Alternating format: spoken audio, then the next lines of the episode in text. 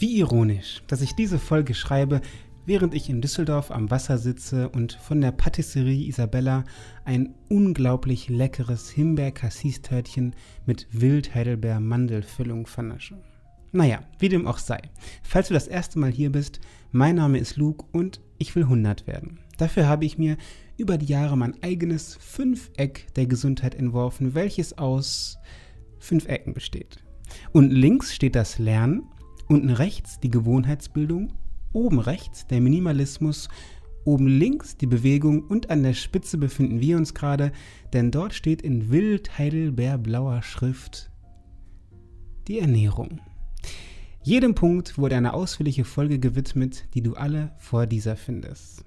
Aber nun ja, hier sind wir nun an der Spitze und sprechen über sie, die Ernährung. Es gibt wahrscheinlich kein anderes Thema, welches mich seit meinem 21. Lebensjahr so sehr beschäftigt hat wie die Ernährung. Das hat nicht zuletzt dazu geführt, dass ich meine Bachelorarbeit über sie geschrieben habe und auch meine Masterarbeit die Ernährung und den Gewichtsverlust behandeln wird. Auf der Reise nach dem perfekten 100 werden Lifestyle ist mir relativ schnell bewusst geworden, dass die Ernährung nicht nur die praktischste, sondern auch der wichtigste Baustein meines 100 werden Plans ist. Wieso? Ganz einfach deshalb, weil wir Ernährung jeden Tag tun. Manche zweimal pro Tag, manche dreimal pro Tag und andere wiederum viermal oder sogar noch öfter pro Tag. Da dieser Baustein jedoch so riesig und allumfassend ist, habe ich mir vorgenommen, in dieser Episode einen speziellen Punkt herauszusuchen, welche im besonderen Zusammenhang mit einer erhöhten Langlebigkeit steht. Normalerweise wäre jetzt der Punkt, an dem ich so etwas sagen würde wie Lass uns reisen nach Rio de Janeiro, Brasilien. Heute ist dies allerdings etwas schwierig, denn heute müsste ich so etwas sagen wie Lass uns reisen nach Costa Rica, Kalifornien, Kyoto, Italien und Griechenland. Was genau meine ich damit? In dieser Folge behandeln wir die sogenannten Blue Zones dieser Welt. Was sind Blue Zones? Blue Zones sind Zonen auf der Welt, in denen ein Großteil der dort lebenden Menschen in den rechten Körperextremitäten, also Händen und Füßen, vermehrt blaues Blut aufweisen. Und ich hoffe, du hast mir das jetzt nicht wirklich geglaubt. Nein. Blue Zones sind die Zonen auf der Welt, in denen die Menschen besonders alt werden. Und ich wiederhole nochmal, diese sind zu finden in Japan, Kalifornien, USA, Costa Rica, Italien und Griechenland. Man hat herausgefunden, dass die Menschen dort sehr alt, genauer gesagt im Durchschnitt deutlich älter als der Rest der Welt werden und darüber hinaus im Alter noch sehr fit und vital sind. Woran das liegen mag, erarbeiten wir jetzt. Wie du dir vielleicht denken kannst, hat nicht jede Blue Zone dasselbe Geheimnis. Schließlich kann man sich denken, dass die Costa Ricaner sich völlig anders ernähren als Menschen in Okinawa oder Kyoto, Japan. Dennoch gibt es ein Geheimnis, welche alle Blue Zones gleichermaßen teilen. Eine vollwertige, pflanzenbasierte Ernährung. Von den Sieben-Tages-Adventisten in Kalifornien bis hin zu den Bewohnern im Dorf der Hundertjährigen in Süditalien ernähren die Menschen sich von sehr vielen Pflanzen. Doch was essen sie genau? Ein großer Fokus liegt dabei auf frischem Gemüse, Kräutern, Nüssen, Vollkorngetreide und allen voran Bohnen. In Italien zum Beispiel dienen Bohnen bzw. Hülsenfrüchte, wie zum Beispiel Kidneybohnen oder Kichererbsen, als Hauptproteinquelle, welche mit frischen Kräutern, Gemüse, Olivenöl, natürlich etwas Rotwein und Pasta serviert wird. In Japan nehmen die Menschen regelmäßig Sojabohnen in Form von fermentiertem Tempeh oder Tofu zu sich, welche oftmals sogar nur leicht gedämpft werden. Und auch der ausschlaggebende Grund dafür, dass Latinoamerikaner ein paar Jahre älter werden als US-Amerikaner, scheint der erhöhte Verzehr von Bohnen zu sein. Dr. Michael Greger, einer der führenden Ärzte aus den USA, der sich in einer sehr nerdigen Art und Weise mit dem Thema Ernährung beschäftigt und das legendäre Werk How Not to Die verfasste, geht sogar so weit, dass er empfiehlt, zu jeder Mahlzeit Hülsenfrüchte zu konsumieren. So mixt er zum Beispiel in seinen morgendlichen grünen Smoothie abgetropfte und abgespülte weiße Bohnen und schwört darauf, dass man es nicht schmeckt. Und Leute, ich habe es probiert, man schmeckt es wirklich nicht.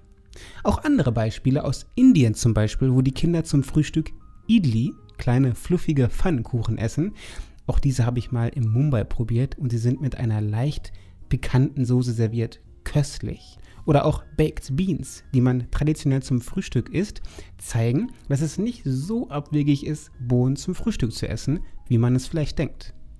Bei uns sind Bohnen zum Frühstück eher durch Sojamilch oder Sojajoghurt bekannt.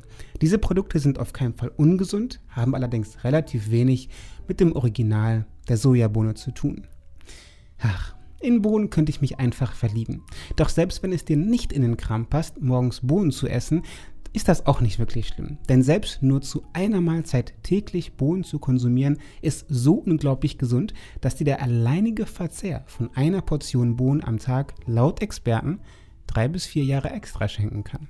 Darstellen kann sich der Verzehr von Hülsenfrüchten zum Beispiel in einem herrlich würzigen Kichererbsencurry mit glasierten Zwiebeln, frischem Knoblauch, geröstetem und farbenfrohem Curry, Paprika und Kreuzkümmelpulver, reichhaltiger Kokosmilch, frischen, saftigen und regionalen Tomaten mit fluffigem, an einigen Stellen angebrannten Vollkornwraps. Oder ein Linseneintopf, geht auch.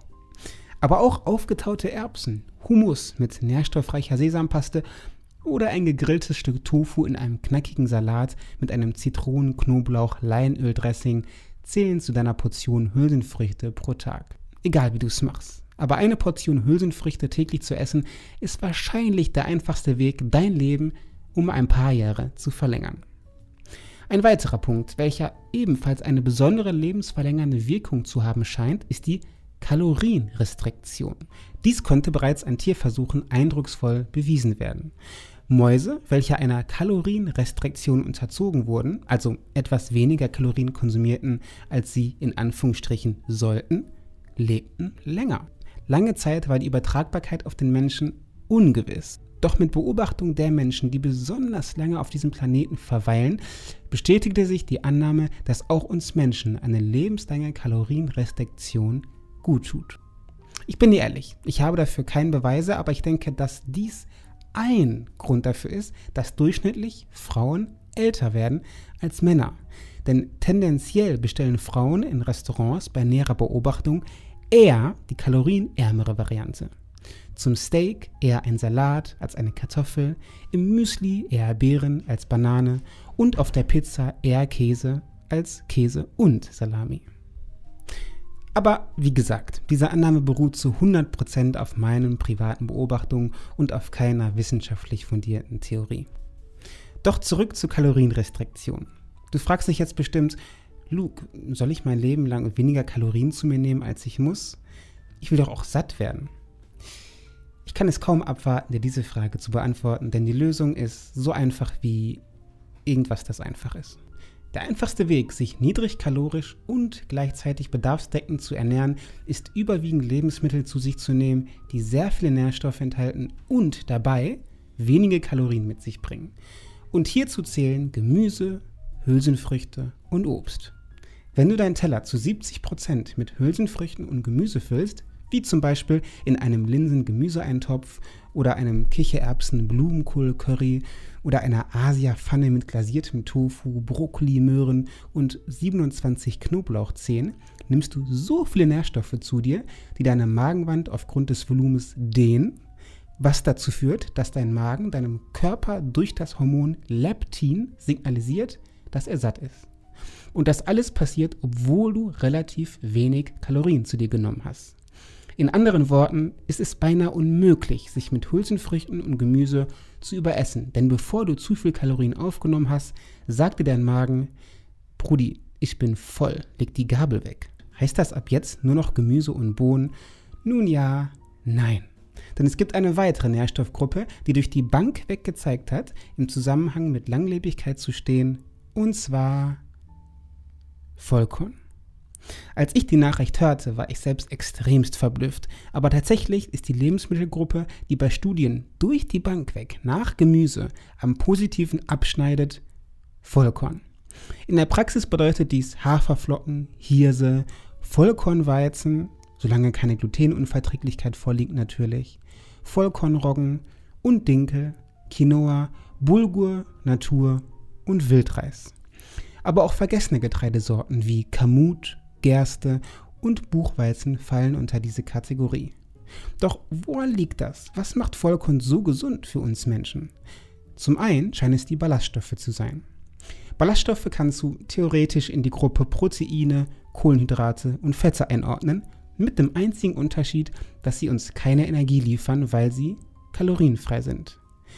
Doch wozu sind Ballaststoffe dann gut? Ballaststoffe sind deshalb so gesund, weil sie uns füttern. Mit uns meine ich jedoch nicht uns Menschen, sondern die Millionen Bakterien in uns bzw. in unserem Darm. Man nennt sie im Fachjargon auch Präbiotika. Ein gesunder Darm ist einer der Faktoren für eine erhöhte Lebenserwartung. Und wenn du jetzt genau aufgepasst hast, wirst du merken, dass dieses ganze System ein positiver Teufelskreis ist. Denn ein gesunder Darm ist essentiell für eine optimale Gesundheit. Dafür brauchen wir Ballaststoffe. Und die finden wir worin? Genau, neben Vollkorn auch in Gemüse und Hülsenfrüchten. Darüber hinaus sind Vollkornprodukte neben Hülsenfrüchten einer der besten Wege, unseren Mineralhaushalt zu decken. Mit Mineralhaushalt meine ich so etwas wie Calcium, Kalium, Magnesium, Eisen und Zink. Ich gebe dir ein Beispiel. Als Frau benötigst du pro Tag etwa 300 Milligramm Magnesium pro Tag. Als Mann etwa 350. 100 Gramm Haferflocken liefern dir bereits 140 Gramm Magnesium und 100 Gramm Kichererbsen etwa 115 Milligramm. Wenn du dir jetzt vorstellst, dass wir einen weltweiten Magnesiummangel haben, kannst du dir in etwa vorstellen, wie viel Kichererbsen und Haferflocken ein Großteil dieser Menschen essen. Wahrscheinlich zu wenig. Ich denke, die praktischste Variante, wenn du auf nicht so viel Schnickschnack stehst, ist es, folgende Produkte zu konsumieren, da sie überall zu finden sind und kein Vermögen kosten. Zuerst tausche deine weiße Pasta gegen Vollkornspaghetti. Des Weiteren sind Knäckebrote und Pumpernickel meistens ebenfalls sehr reich an Vollkorn und Ballaststoffen. Auch Naturreis oder das Vollkornbrot beim Bäcker sind natürlich super. Haferflocken im Müsli oder aber auch gekochte Hirse mit etwas Gemüsebrühe serviert, mit einer Kokos-Tomatensoße und gegrilltem Gemüse sind ein toller Weg, mehr Vollkorn in deinen Alltag zu integrieren und dir ein paar Jahre extra zu schenken. Also, kurzes Zwischenfazit. Überwiegend pflanzlich, viele Bohnen, Vollkorn, Gemüse und ballaststoffreich. Doch wie sieht es denn jetzt eigentlich mit Fisch, Fleisch, Milch und Co aus?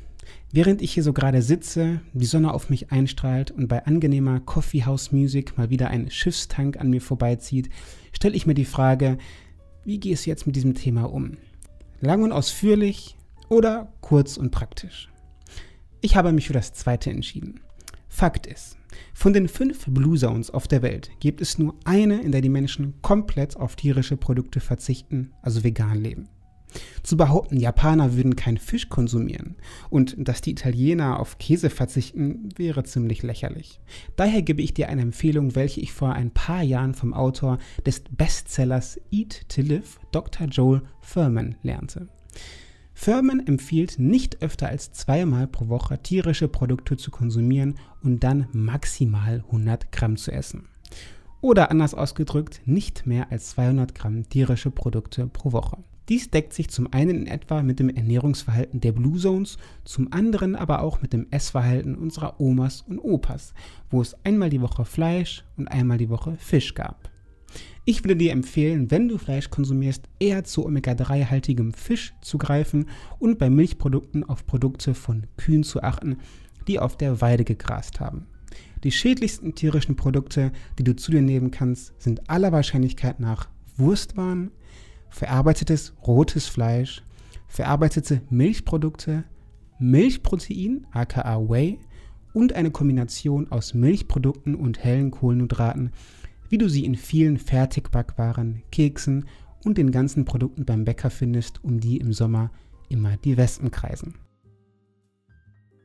Ein weiterer und letzter Punkt, den wir behandeln müssen, bevor du endlich in den Supermarkt stürmen kannst und dich mit jeder Menge Bohnen und Gemüse eindeckst, sind Nüsse. Denn Nüsse haben ein einzigartiges Phänomen. Nüsse enthalten extremst viele Kalorien, etwa um die 500 bis 600, also beinahe doppelt so viel die Menge von Haferflocken oder Pasta zum Beispiel. Erstaunlich ist nur, dass Wissenschaftler herausgefunden haben, dass etwa 30 Prozent der Kalorien aus Nüssen vom Körper gar nicht aufgenommen werden. Ganz 30 Prozent.